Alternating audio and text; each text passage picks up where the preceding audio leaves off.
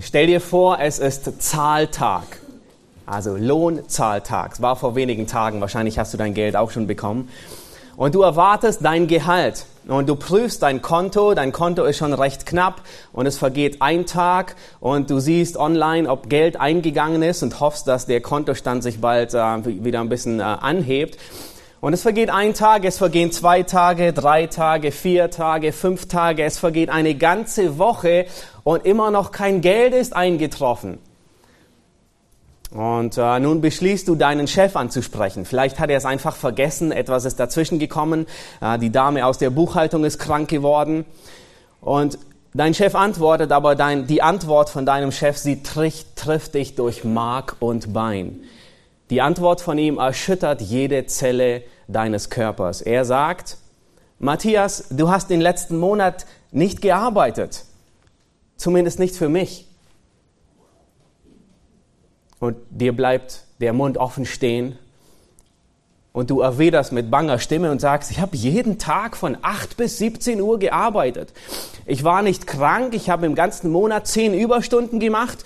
Ich habe während der Arbeit keine Privatgespräche geführt, ich habe nicht im Internet privat gesurft, ich war auch nicht auf Facebook. Ich war fleißig, ich habe jedes Projekt zu Ende gebracht. Und er sagt, ja, das hast du alles getan, aber du hast nicht in Liebe gearbeitet für deinen Chef und für deine Mitkollegen.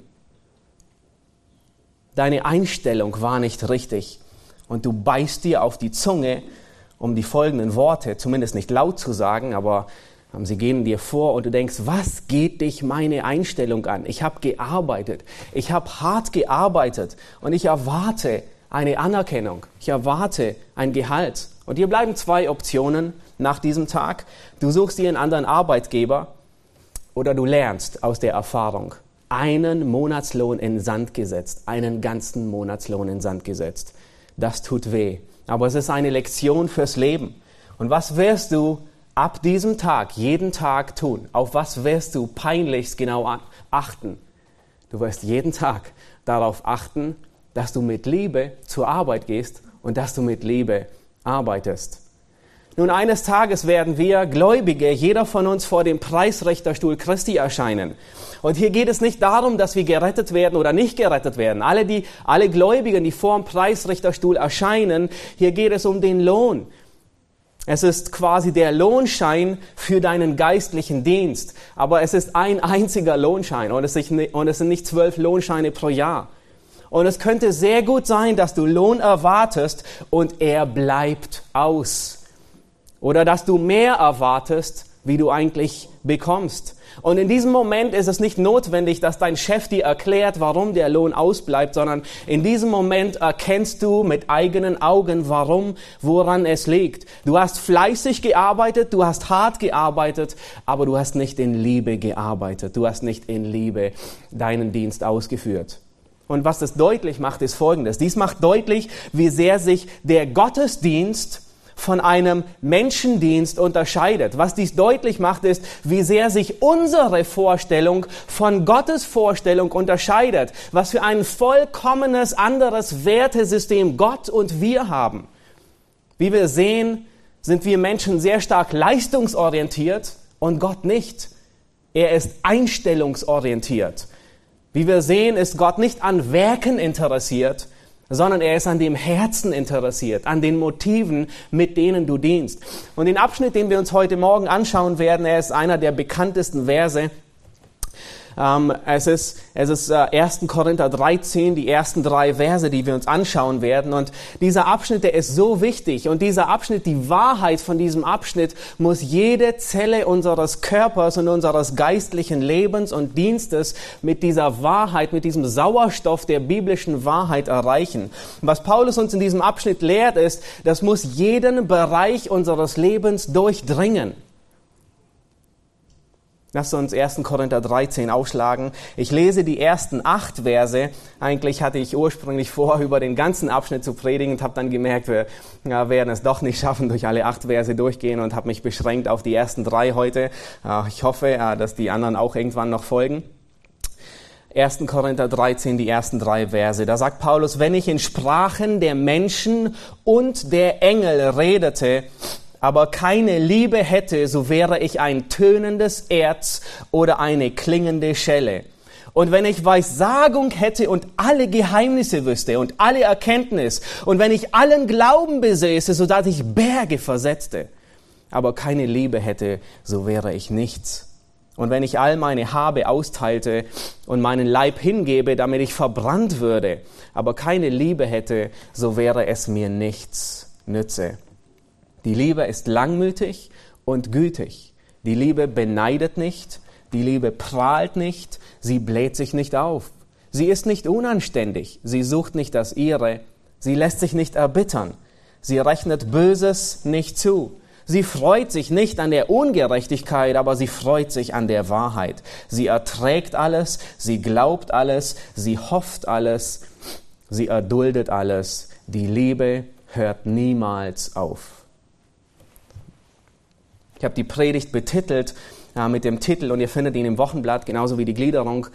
Die Haltung ist wichtiger wie der Dienst. Und wir sehen uns nur die ersten drei Verse an und alles, was ich, was ich möchte, dass ihr aus diesem Text und aus der Predigt mitnehmt, ist, die Haltung ist wichtiger wie der Dienst. Und wir werden uns in den ersten drei Versen ansehen, dass ein Dienst ohne Liebe abstoßend ist, in Vers 1. Wir werden sehen, dass ein Dienst ohne Liebe wertlos ist, in Vers 2. Und wir werden sehen, dass ein Dienst ohne Liebe ähm, verlustreich ist, in Vers 3. Nun, dieses Kapitel, Kapitel 13 ist, manche sagen, es ist das tiefgründigste, das schönste und das stärkste Kapitel, äh, den, den Paulus jemals über den christlichen Dienst geschrieben hat. Und es trifft tatsächlich zu. Dieses Kapitel, es trägt den Titel Das hohe Lied der Liebe. Und wahrscheinlich hast du es auch schon so benannt. Ähm, es ist nicht umsonst wird es so genannt. Das hohe Lied der Liebe. Es ist ein großartiges, es ist ein schönes Kapitel.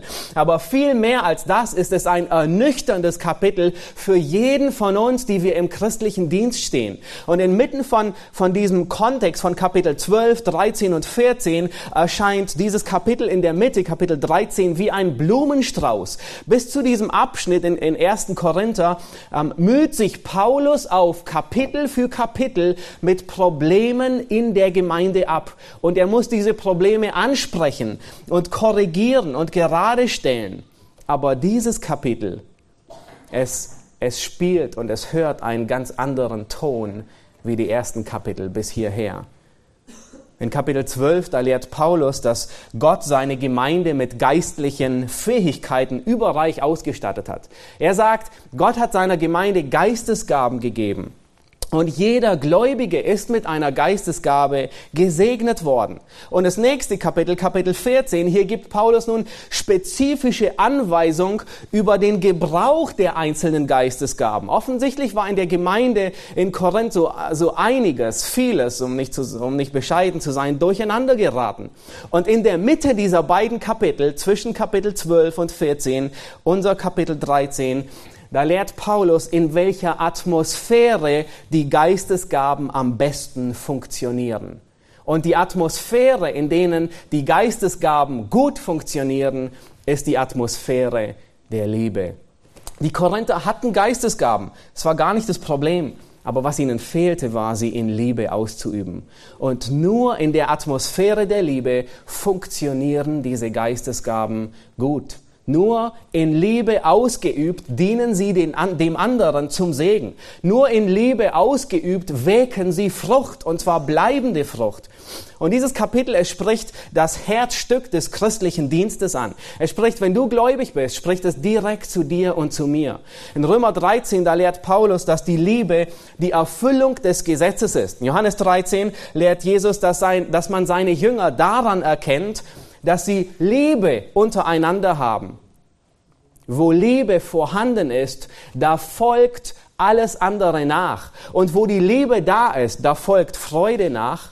Wenn die Liebe da ist, dann folgt Frieden nach. Wenn die Liebe da ist, dann folgt Langmut, Freundlichkeit, Güte, Treue, Sanftmut, Selbstbeherrschung. Die ganzen Früchte des Geistes, die folgen nach, wenn die Liebe da ist.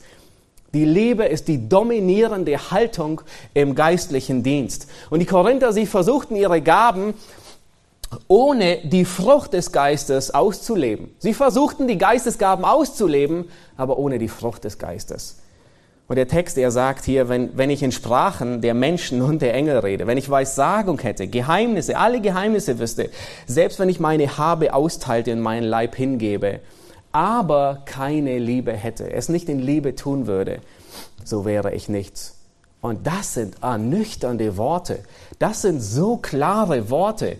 Paulus, er sagt nicht, dass der Mangel an Liebe unsere Wirksamkeit einschränkt. Paulus sagt nicht, dass wenn es dir an Liebe fehlt, dann ist dein Dienstbereich nicht so groß, sondern Paulus sagt, wenn es dir an Liebe fehlt, dann ist dein Dienstbereich gleich null.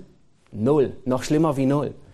Es ist möglich, Geistesgaben zu haben und sogar Geistesgaben auszuüben und diese ohne die Frucht des Geistes zu tun. Geistesgaben zu haben garantiert nicht, dass du in deinem Dienst einen guten Einfluss hast auf den Leib Christi. Geistesgaben garantieren nicht, ähm, dass du einen gesegneten Dienst ausübst, dass du ein geistliches Leben führst. Nein, sondern die geistlichen Gaben, sie müssen in der Atmosphäre der Frucht des Geistes ausgeübt sind. Und die größte Sorge von Paulus in diesem Text war nicht, dass die Korinther keine Geistesgabe haben. Sie hatten das und Paulus stellt es fest, sondern seine größte Sorge ist, dass sie sie nicht in Liebe tun.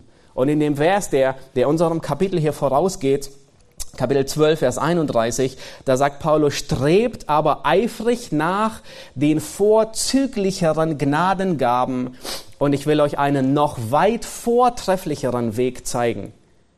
Und was ist der weit vortrefflichere Weg? Er sagt, streckt euch aus nach, nach den Gnadengaben, die wirklich ähm, äh, einen großen Wirkungsreich haben, die wirklich großartig sind. Viel besser wie Sprachenrede. Und was ist der vortreffliche Weg? Die Liebe. Es geht gar nicht darum, um welche Geistesgabe es geht, sondern wie ich die Geistesgabe übe. Die Korinther, sie haben gedient aber Paulus macht deutlich, dass sie falsch gedient haben. Sie haben mit der falschen Haltung gedient. Sie haben wertlos gedient. Es hat ihnen nichts gebracht. Und diese Wahrheit, sie ist so grundlegend, dies muss jeder von uns in seinem Dienst beherzigen. Gleichgültig in welchem Dienst du und in welchem Dienst ich stehe. In welchem, Di welchen Dienst wir, wir äh, welche Gabe wir in unserem Dienst ausüben. Welche Gabe Gott uns gegeben hat und wie wir in dieser Gemeinde dienen. Diese Wahrheit ist so grundlegend. Und Paulus, er spricht hier von der Liebe. Nun, diejenigen von euch, die schon ein bisschen schon viel gelesen haben, die wissen, ähm, können wahrscheinlich erraten, welches griechische Wort Paulus hier benutzt. Ihr habt das sicherlich schon häufig gehört. Ähm, es, ist, es gibt mehrere Worte, die Paulus zur Auswahl standen, aber das Wort, das er hier gebraucht, ist das griechische Wort Agape. Wahrscheinlich habt ihr das schon gehört. Und außerhalb der Bibel ist dieses Wort zwar nicht unbekannt, es kommt gelegentlich vor, aber es kommt nicht so oft vor. Ähm, der häufigste Gebrauch dieses Wortes ist tatsächlich im Neuen Testament. Und die Schreiber des Neuen Testamentes, sie wollen sicherstellen, dass jeder ein gesundes Verständnis von diesem Wort hat. Nun, dieses Wort ist es beschreibt keine, keine emotionale Liebe. Dieses Wort, es beschreibt nicht ein Kribbeln in der Magengegend. Dieses Wort ähm, ist nicht, äh, dies ist keine Liebe, die den anderen so lange liebt, solange er meine Liebe erwidert. Nein, dieses Wort ist keine Liebe, die an den Merkmalen der anderen Person geknüpft sind. Meistens oder manchmal lieben wir den anderen aus, aus gewisser Attraktivität oder aus Schönheit oder seiner Anziehungskraft oder weil er freundlich ist. Aber das ist keine Liebe, die verknüpft ist an das Merkmal des Geliebten. Dies ist keine tolerante Liebe, es ist auch keine ökumenische Liebe. Wenn die Bibel hier über Agape spricht, dann meint sie eine Handlung der Selbstaufopferung. Und das ist so radikal, was Paulus hier schreibt. In Johannes 3, Vers 16, da lesen wir genau über diese Liebe. Und ihr kennt den Vers alle auswendig, denn so sehr hat Gott die Welt geliebt, dass er seinen eingeborenen Sohn gab. Wozu hat ihn die Liebe gedrängt? Zur Aufopferung seines Sohnes. In Johannes 15, da sagt Jesus, größere Liebe hat niemand als die, dass einer sein Leben lässt für seine Freunde. Und dann hat Jesus das praktiziert, was er gelehrt hat. Bevor er am Kreuz sein Leben gab, wusch er seinen Jüngern noch die Füße.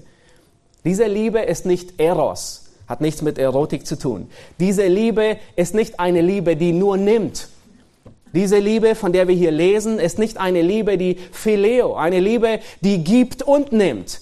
äh, sondern diese Liebe ist eine Liebe, die nur gibt, von der Paulus hier schreibt. Das ist der große Unterschied. Und zwar bis zu dem Punkt, dass es dem Geber wehtut. Bis zu dem Punkt, dass es den Geber schmerzt, diese Liebe zu geben. Es tut weh. Es geht gegen meine sündige Natur. Und deswegen schmerzt es so sehr. Wenn du deinen Ehepartner oder deine Kinder oder deine Eltern oder deine Familie, wenn du sie liebst, dann erwidern sie in der Regel diese Liebe, nicht wahr? Und es fällt uns nicht schwer, sie zu lieben. Wir, wir, wir lieben sie, weil wir eine Zuneigung zu ihnen empfinden. Aber weißt du, wann es schwer fällt zu lieben? Wenn diese Liebe abgelehnt oder sogar mit Boshaftigkeit erwidert wird, dann schmerzt es und dann tut es weh. Aber diese Liebe ist die Liebe Gottes, die gibt bis zu dem Punkt, dass es weh tut und schmerzt. Eine Liebe, dies ist eine Liebe, die aus Gott entspringt. Dies ist eine Liebe, die Gott widerspiegelt. Und in den ersten drei Versen hier im Korintherbrief, da gebraucht Paulus mehrere Illustrationen. Er sagt in den drei Versen, sagt er mehrmals, wenn ich, wenn ich, wenn ich, und dann sagt er dreimal, wenn ich keine Liebe hätte, ist es nichts nützlich. Und was Paulus ähm, klar und unmissverständlich deutlich macht, ist, dass jeder Dienst, jedes Ausüben einer Gnadengabe vollkommen nutzlos ist. In anderen Worten sagt Paulus hier, die Haltung ist wichtiger wie der Dienst. Es ist gleichgültig, wem du dienst. Es ist gleichgültig, wie viel du dienst. Es ist gleichgültig, wie aufopferungsvoll du dienst. Es ist sogar gleichgültig, mit welcher Geistesgabe oder Gnadengabe du dienst. Jeder Dienst ohne die richtige Haltung ist sinnlos. In anderen Worten, es ist die Mühe nicht wert. Du kannst dir den Dienst sparen. Besser, du dienst gar nicht. Es ist vergeudete Zeit. Es ist vergeudete Geld. Es ist vergeudete Fähigkeiten. Und in jedem dieser drei Verse übertreibt Paulus maßlos. Wir werden, gleich, wir werden uns die gleich ansehen und in jedem dieser drei Verse gebraucht er eine hypothetische ähm, Gabe. Also er, er, er übertreibt dermaßen, dass er sagt, selbst wenn man diese Gabe hätte und mit ihr dienen würde, und übertreibt dermaßen. Lass uns den ersten Vers noch einmal lesen. Hier sagt Paulus, wenn ich in Sprachen der Menschen und der Engel redete, aber keine Liebe hätte, so wäre ich ein tönendes Erz oder eine klingende Schelle. Nun, diejenigen von euch, die den Korintherbrief schon mal durchgelesen haben, ihr wisst, auf welche von all den Geistesgaben die Korinther besonders scharf waren. Auf Sprachenrede. Es war so spektakulär. Es war so etwas Besonderes, in einer anderen Sprache zu reden. Angenommen, du bist nur Deutsch aufgewachsen, Deutsch ist die einzige Sprache, die du kannst, und auf einmal würdest du Englisch reden, ohne es gelernt zu haben. Unglaublich. Oder Französisch oder Spanisch. Paulus nennt sie zuerst, weil sie bei den Korinthern den höchsten Stellenwert hat. Sprachenrede wäre etwas Gewaltiges. Ist das nicht das? Stell dir vor, du könntest in Sprachenreden reden. Was für Auswirkungen es an Pfingsten hatte auf die ganzen Juden, die in, in Juda, äh, in, in, Jerusalem äh, ge, vor, äh, gegen, gegenwärtig waren. Und dann, und dann übertrumpft, ich habe gesagt, Paulus, er übertreibt an in jedem dieser drei Verse. Und dann sagt er, selbst wenn ich in Engelsprachen reden könnte. Und wir finden nirgends in der Schrift einen Hinweis, dass, dass, äh, dass ein Mensch jemals in Engelsprachen redet. Wir wissen nicht, welche Sprache die Engel reden. Ähm, aber er übertreibt maßlos und sagt, selbst wenn ich Menschensprachen oder in Engelsprachen reden würde. Und dann kommt die größte der größte Crash, den sich die Korinther nur vorstellen können. Und er sagt, wenn ich es ohne Liebe tue, dann nennt er zwei Dinge. Wisst ihr, was diese zwei Dinge sind? Sie klingen für uns ähm, nicht so erniedrigend und demütigend, aber genau das sind sie. Er sagt, dann bin ich ein tönendes Erz. Nun, was ist ein tönendes Erz? Ein tönendes Erz ist ein schaller Gong, Bong, aus Bronze. Es ist einer dieser, dieser schrillen, eintönigen, es hat keine Harmonie, keine Melodie, nichts dergleichen. Es ist ein einziger Ton und der ist, der klingt eintönig und laut und durch, und, und, und, und durchdringend. Nun würde Paulus den Schweizern diesen Brief schreiben, dann würde er eine Illustration aus ihrem Umfeld gebrauchen. Und ich bin fast überzeugt, ich werde ihn fragen im Himmel, aber ich, ich, ich könnte mir vorstellen, er würde eine Kuhglocke erwähnen und sagen, selbst wenn ich all das könnte, in Sprachen der Menschen, sogar der Engel redete, dann bist du ein Gong auf einer einsamen Wiese in der Einöde, auf den Bergen, in den Almen. Eine Kuhglocke, in anderen Worten. Und das ist ziemlich demütigend, weil sie sahen alle die Sprachenrede als so gewaltig an. Und dann sagt er, oder eine klingende Schelle. Nun, eine klingende Schelle ist ein Musikinstrument. Es ist ein kleines Becken. Also es, äh, noch nicht mal am, am, Schlagzeug haben wir das. Es ist so ein kleines Becken, die man, die man äh, zusammen äh, mit der Hand zusammenschlägt. Und es produziert einen, einen lauten, einen hohen, einen sehr schroffen Schall, der im Ohr wehtut. Und Paulus, er sagt hier, wenn du dienst und du dienst ohne Liebe, dann ist es nicht nur nutzlos, sondern es ist sogar verletzend. Es ist so eintönig, es ist so abstoßend, es ist so schrill, es ist so unharmonisch, wie man es sich nur vorstellen kann. Es tut in den Ohren weh, es ist abstoßend, man will es gar nicht hören. Und dann sagt er weiter, Vers 2, und wenn ich Weissagung hätte und alle Geheimnisse wüsste und alle Erkenntnis und wenn ich allen Glauben besäße, so dass ich Berge versetze, aber keine Liebe hätte, so wäre ich nichts. Nun, was wir hier sehen, ist eine Stufe. Ähm, Paulus, er, nun man könnte meinen, es gibt gar keine Steigerung, aber Paulus, er, er gebraucht hier eine Steigerung. In, in Vers 2 ist es eine Steigerung. Paulus sagt, wenn ich Weissagung hätte, einige Verse vorher macht er deutlich im letzten Kapitel, dass ähm, Weissagung ähm, äh, höherwertiger wie Sprachenrede ist. Und dann sagt er, wenn ich alle Geheimnisse alle Erkenntnis und allen Glauben hätte, sogar einen Glauben, der Berge versetzen, einen, einen wunderwirkenden Glauben, nun stellt euch vor, was man damit alles machen könnte. Wie man dienen könnte damit. Mit aller, aller Erkenntnis. Wisst ihr, was Paulus über sich selbst sagt? In demselben Kapitel, ein paar Verse später, sagt er, wir alle, ich eingeschlossen, wir erkennen alle bruchstückhaft. Wir weiß sagen alle bruchstückhaft. In anderen Worten, und, und das war Paulus, der Apostel, Paulus, der so viele Missionsreisen ähm, äh, äh, äh, durchgemacht hat. Paulus, der so viele Briefe geschrieben hat. Paulus, der so viele Gemeinden gegründet hat. Paulus, der so einen großen Dienstbreite hatte. wisst ihr, was Paulus sagt? Er sagt, wenn ich alle Erkenntnis hätte. In anderen Worten könnte man sagen, wenn ich Paulus hoch zehn wäre. Also, wenn ich, und, und Paulus hatte ein wenig Erkenntnis, sagt er selbst. Und er sagt, wenn ich alle Erkenntnis hätte, wenn ich Paulus hoch zehn wäre, zehnmal Paulus, und all den Dienst tun würde, dann sagt er, so wäre ich nichts.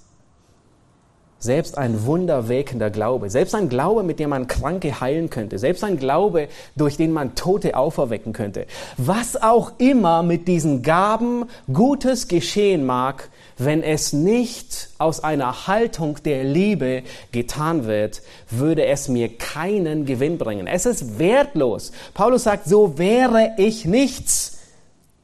Eine Gabe in Liebe, ein Dienst ohne Liebe ist wertlos. Und nun kommen wir zum Höhepunkt, zu Vers 3. Und Paulus sagt hier, er ist nicht nur wertlos, sondern er ist verlustreich. Vers 3, lass uns Vers 3 lesen. Wenn ich all meine Habe austeilte und meinen Leib hingebe, damit ich verbrannt würde, aber keine Liebe hätte, so nützte es mir nichts. Und Paulus, er von Vers zu Vers bringt er eine Steigerung hinein. Und, und hier, das ist der Höhepunkt. Paulus, er spricht hier von jemandem, der seinen ganzen Besitz, sein Hab und Gut flüssig macht, zu Geld macht und der damit Essen kauft und Tag für Tag die Bedürftigen speist und versorgt. Das ist ein unglaublich selbstaufopfernder Dienst. Würdet ihr dem zustimmen? Das ist jemand, vor dem wir den Hut ziehen würden. Und dieser Mann, er erfüllt sogar direkt das Gebot Jesu. Jesus sagt in Lukas 12, Vers 33, verkauft eure Habe, gebt Almosen, macht euch Beutel, die nicht veralten, einen Schatz, der nicht vergeht. Das heißt, er tut genau das, was Jesus sagt. Und wisst ihr, was Paulus sagt? es nützt ihm überhaupt nichts. Paulus sagt, selbst wenn, wenn du diesen ausopfernden Dienst tust und Gottes Befehl umsetzt und widerspiegelst und es nicht in Liebe tust, ist es nichts Nütze, nichts Nütze, noch nicht mal ein wenig, sondern nichts. Die Habe ist weg. Oh, danke. Die, deine ganze Habe ist weg und du hast erst recht keine Schätze gesammelt. Dein ganzes Vermögen ist weg und du hattest gehofft, deine Almosen würden Schätze sammeln im Himmel und sie haben nichts gesammelt, überhaupt nichts. Das ist schlimmer wie nichts, sondern das ist Verlust. Wisst ihr, was schlimmer ist wie nichts? einen ganzen Monatsgehalt in Sand zu setzen. Und genau das ist, wovon Paulus hier spricht. Und wahrscheinlich ist es hier nicht nur ein Monatsgehalt, sondern wahrscheinlich vielleicht sogar ein Lebensgehalt eines Gläubigen. Paulus, er spricht hier von so viel, was investiert wird mit null Ausgang, null Ergebnis. Und dann steigert er, und das ist der Höhepunkt, und jetzt spricht Paulus hier sogar von dem Martyrium. Er spricht davon, dass jemand den Leib hingibt zum Verbrennen. Das ist die höchste Form der Selbstaufopferung. Und vielleicht hatte er schon vor Augen ähm, einige Gläubige, die als Fackeln ähm, brannten und selbst geopfert wurden für ihren Glauben. Und wisst ihr, was Paulus sagt? Sogar dieses Martyrium ist nutzlos, wenn es nicht in Liebe gebracht wird. Es ist nicht nur nutzlos, sondern es ist sogar, es bringt Verlust mit dir. Du hast gearbeitet, hart gearbeitet und alles umsonst. Du hast alles hingegeben, ohne einen Lohn zu erhalten. Das ist Verlust. Das ist wie wenn du einen ganzen, eine ganze Monatsarbeit in Sand setzt und kein Gehalt dafür bekommst. Solch ein Dienst, der ist nicht nur nutzlos, sondern er ist sogar gefährlich.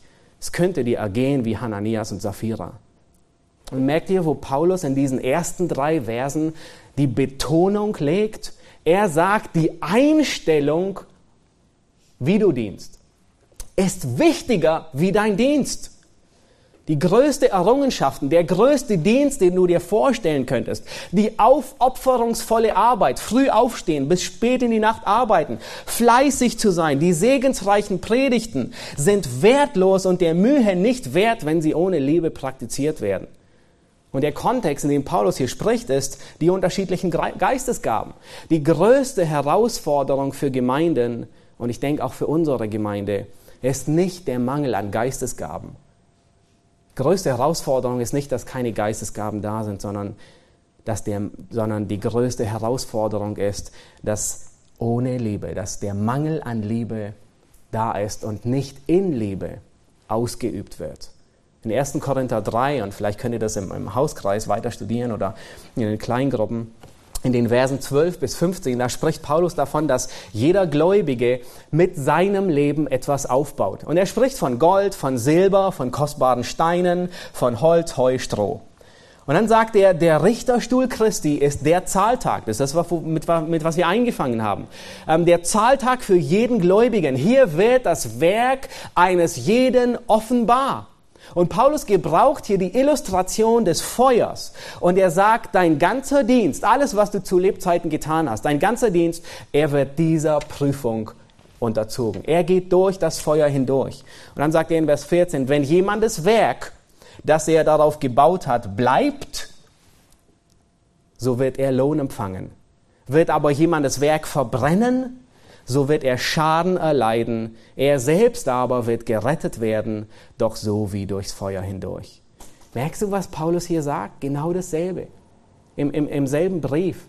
Er sagt, wenn du all dein Dienst ohne Liebe getan hast, mit der falschen Haltung heraus, dann wirst du Verlust erleiden. Er sagt, nun, du wirst gerettet werden wie durchs Feuer. Du wirst nicht deine Errettung verlieren, aber du wirst einen un unglaublich großen Verlust erleiden. Deine ganze Investition, alles, was du dachtest, ich diene mit Fleiß und Hingabe, ich diene viel und gerne. Nein, alles ist dahin. Du hättest dir die ganze Mühe ersparen können. Den Test, den Gott an unseren Dienst anlegt, ist nicht ein Test der Hingabe, ob du hingegeben warst. Den Dienst, der Gott an uns anlegt, ist nicht ein Test der Effektivität. Wie effektiv warst du? Wie viel hast du erreicht? Es ist nicht ein Test des Fleißes. Wie fleißig warst du? Bist du früh aufgestanden? Es ist nicht ein, ein Test der Auswirkungen. Hattest du große Auswirkungen? Sondern es ist ein Test der Herzenshaltung. Hast du in Liebe gedient? Das ist alles. In der Offenbarung, in, in Offenbarung 2, da schreibt Christus einen TÜV-Bericht an seine Gemeinde in Ephesus. Und die Gemeinde in Ephesus, sie hatten sehr viele rühmliche Dinge. Ähm, sie hatten, äh, äh, äh Jesus schreibt ihnen in Kapitel 2, Vers 2, sie hatten Werke, ähm, sie hatten Bemühungen, sie hatten standhaftes Ausharren. Meine, unglaublich. Sie hatten Irrlehrer enttarnt, sie haben auf die Lehre aufgepasst. Sie haben Schweres ertragen, sie haben standhaft ausgeharrt und sind nicht müde geworden. Was für eine vorbildliche Gemeinde. Aber sie hatten einen Mangel. Aber es war ein gravierender Mangel. Und wisst ihr, was Christus zu ihnen sagt? Ihr habt die erste Liebe verlassen. Und dies war nicht einfach auf die, dies ist nicht auf die, auf die leichte Schulter zu nehmen. Dies ist so gravierend, dass Christus sagt, bedenke, wovon du gefallen bist und tue Buße und tue die ersten Werke, sonst werde ich rasch über dich kommen und werde deinen Leuchter von seiner Stelle wegstoßen, wenn du nicht Buße tust.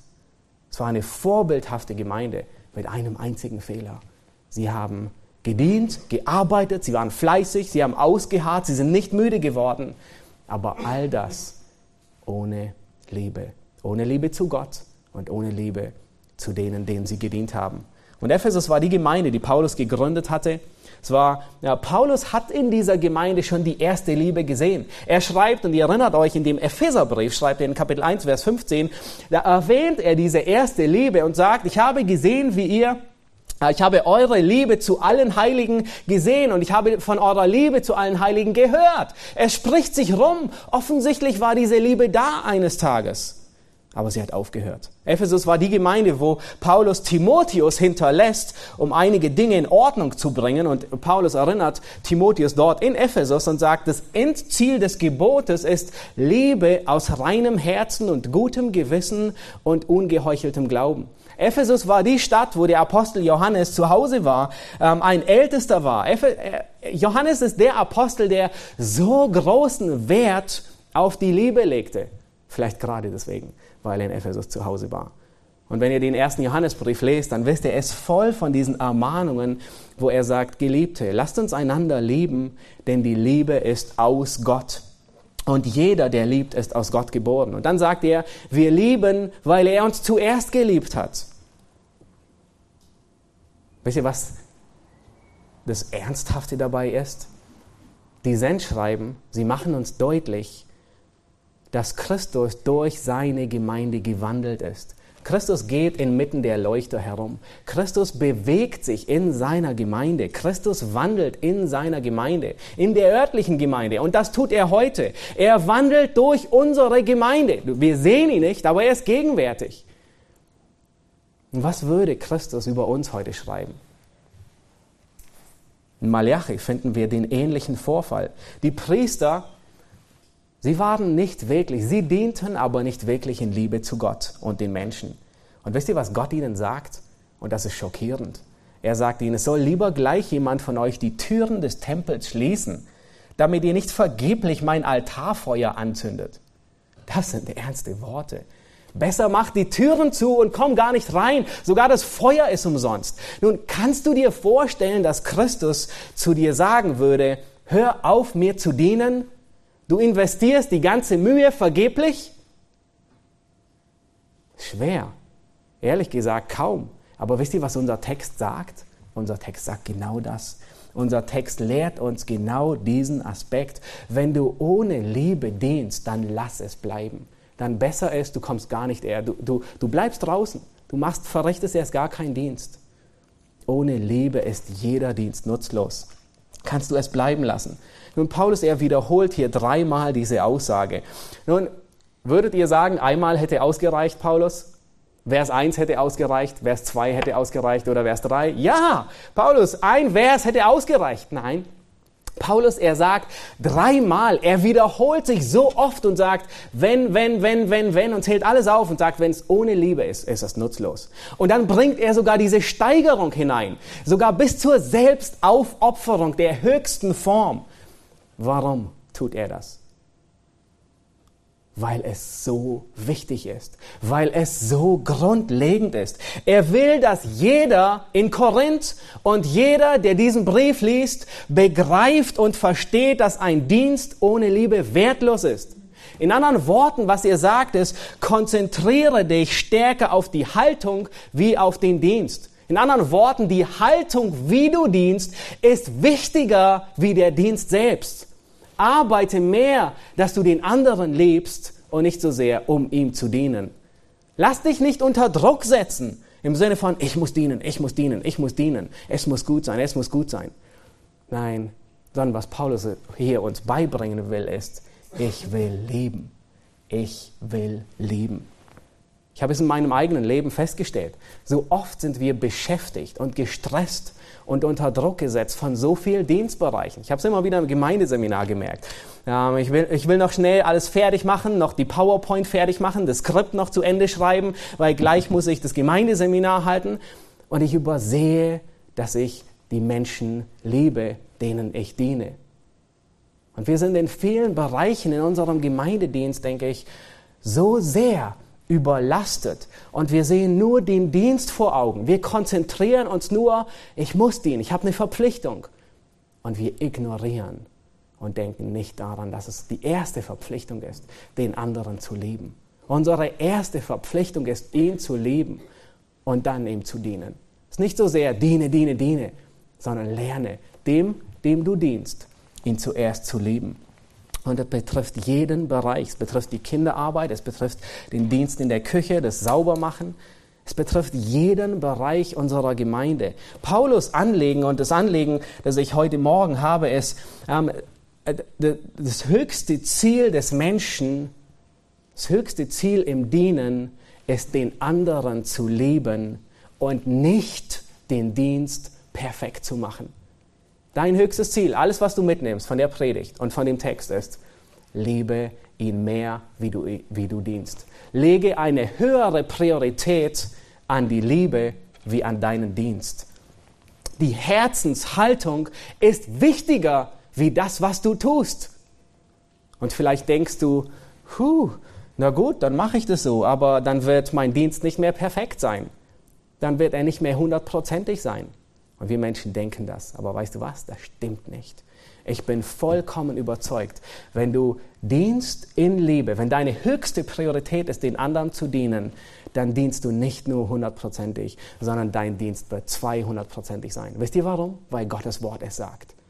Wenn du zu deiner höchsten Priorität es machst, den anderen zu lieben und dann ihm zu dienen, dann wird dein Dienst bei weitem viel effektiver sein.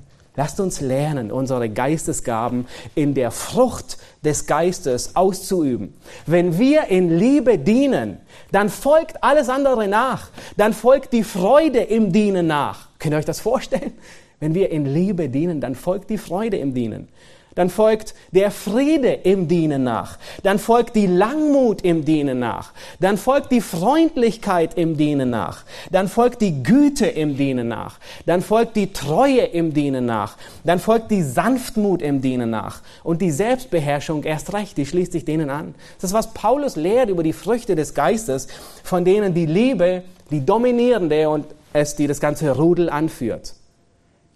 Und was kann ich tun, wenn du feststellst, dass du darin versagt hast. Wir lernen von der Gemeinde aus Ephesus. Und was, was Christus zu seiner Gemeinde sagt, was Paulus der Gemeinde sagt, ist immer dasselbe.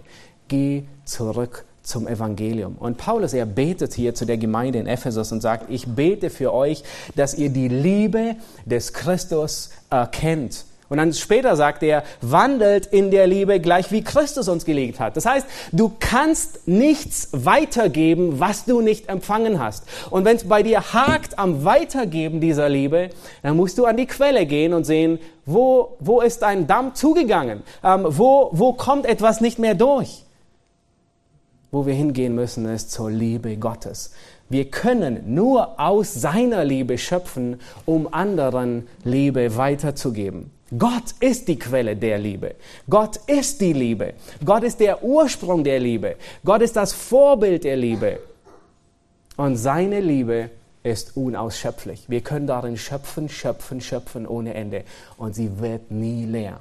Und dort ist die Quelle. Wenn dir mangelt und du hast festgestellt, ich diene, aber nicht wirklich in Liebe, dann geh zurück zum Evangelium. Dann sieh die Liebe, erkenne die Liebe Gottes.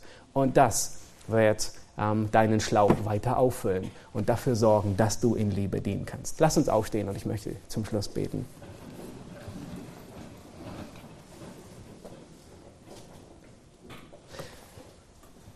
Herr, wir danken dir für dein Wort, das so klar und unmissverständlich ist. Herr, wie oft haben wir dir gedient, aber ohne Liebe. Herr, wie oft haben wir unseren Dienst fleißig getan und aufopferungsvoll. Und wir haben äh, gedient und waren bemüht, aber wir haben ohn, gedient, ohne unseren Bruder und unsere Schwester zu lieben. Herr, wir haben aus Pflichterfüllung gedient. Wir haben aus Selbstverherrlichung gedient. Herr, wir wollen keine klingende Schelle sein. Wir wollen auch nicht einen aufopferungsvollen Dienst tun, der nur, äh, der, der schlussendlich keinen Lohn, sondern nur Verlust mit sich bringt. Herr, ich möchte Buße tun, da wo ich gedient habe ohne Liebe. Herr, wir wollen Buße tun, wo wir aus Pflichterfüllung unsere Geistesgaben ausgeübt haben und nicht wirklich aus Liebe zu dir und zu den Menschen in unserer Gemeinde. Herr, wir bitten, dass du Gnade gibst und Barmherzigkeit. Wir wollen lernen von dir, was es bedeutet zu lieben. Wir wollen von dir lernen, wie wir einen Dienst tun können, der von Liebe gekennzeichnet ist. Herr, all die Werke, die du zuvor bereitet hast, dass wir in ihnen wandeln sollen, sind gedacht, um sie in Liebe zu tun, um sie in Liebe für, für dich und für unseren Nächsten zu tun. Herr, wir wollen deine Liebe anschauen. Wir wollen aus deiner Liebe schöpfen. Herr, du hast uns geliebt, als wir noch deine Feinde waren. Herr, du hast uns geliebt, obwohl wir diese Liebe niemals in angemessener Weise erwidern können. Auch nicht einmal in der Ewigkeit können wir diese Liebe erwidern. Herr, du hast uns errettet, du hast uns versöhnt versöhnt, du hast uns zu deinen Kindern gemacht, du hast uns gesegnet mit jedem geistlichen Segen in den Himmelswelten. Herr, und wir wissen, dass uns sogar noch viel mehr erwartet in der Herrlichkeit, wenn wir bei dir sind. Herr, du bist die Liebe. Wir haben erkannt, dass die Priorität nicht auf dem Dienst liegt, Herr, sondern auf der Herzenshaltung. Hilf uns zu lernen, in Liebe und durch Liebe zu dienen. Hilf uns zu lernen, dass wir lieben, so wie du geliebt hast. Hilf uns zu dienen in der Frucht des Geistes. Amen. Amen.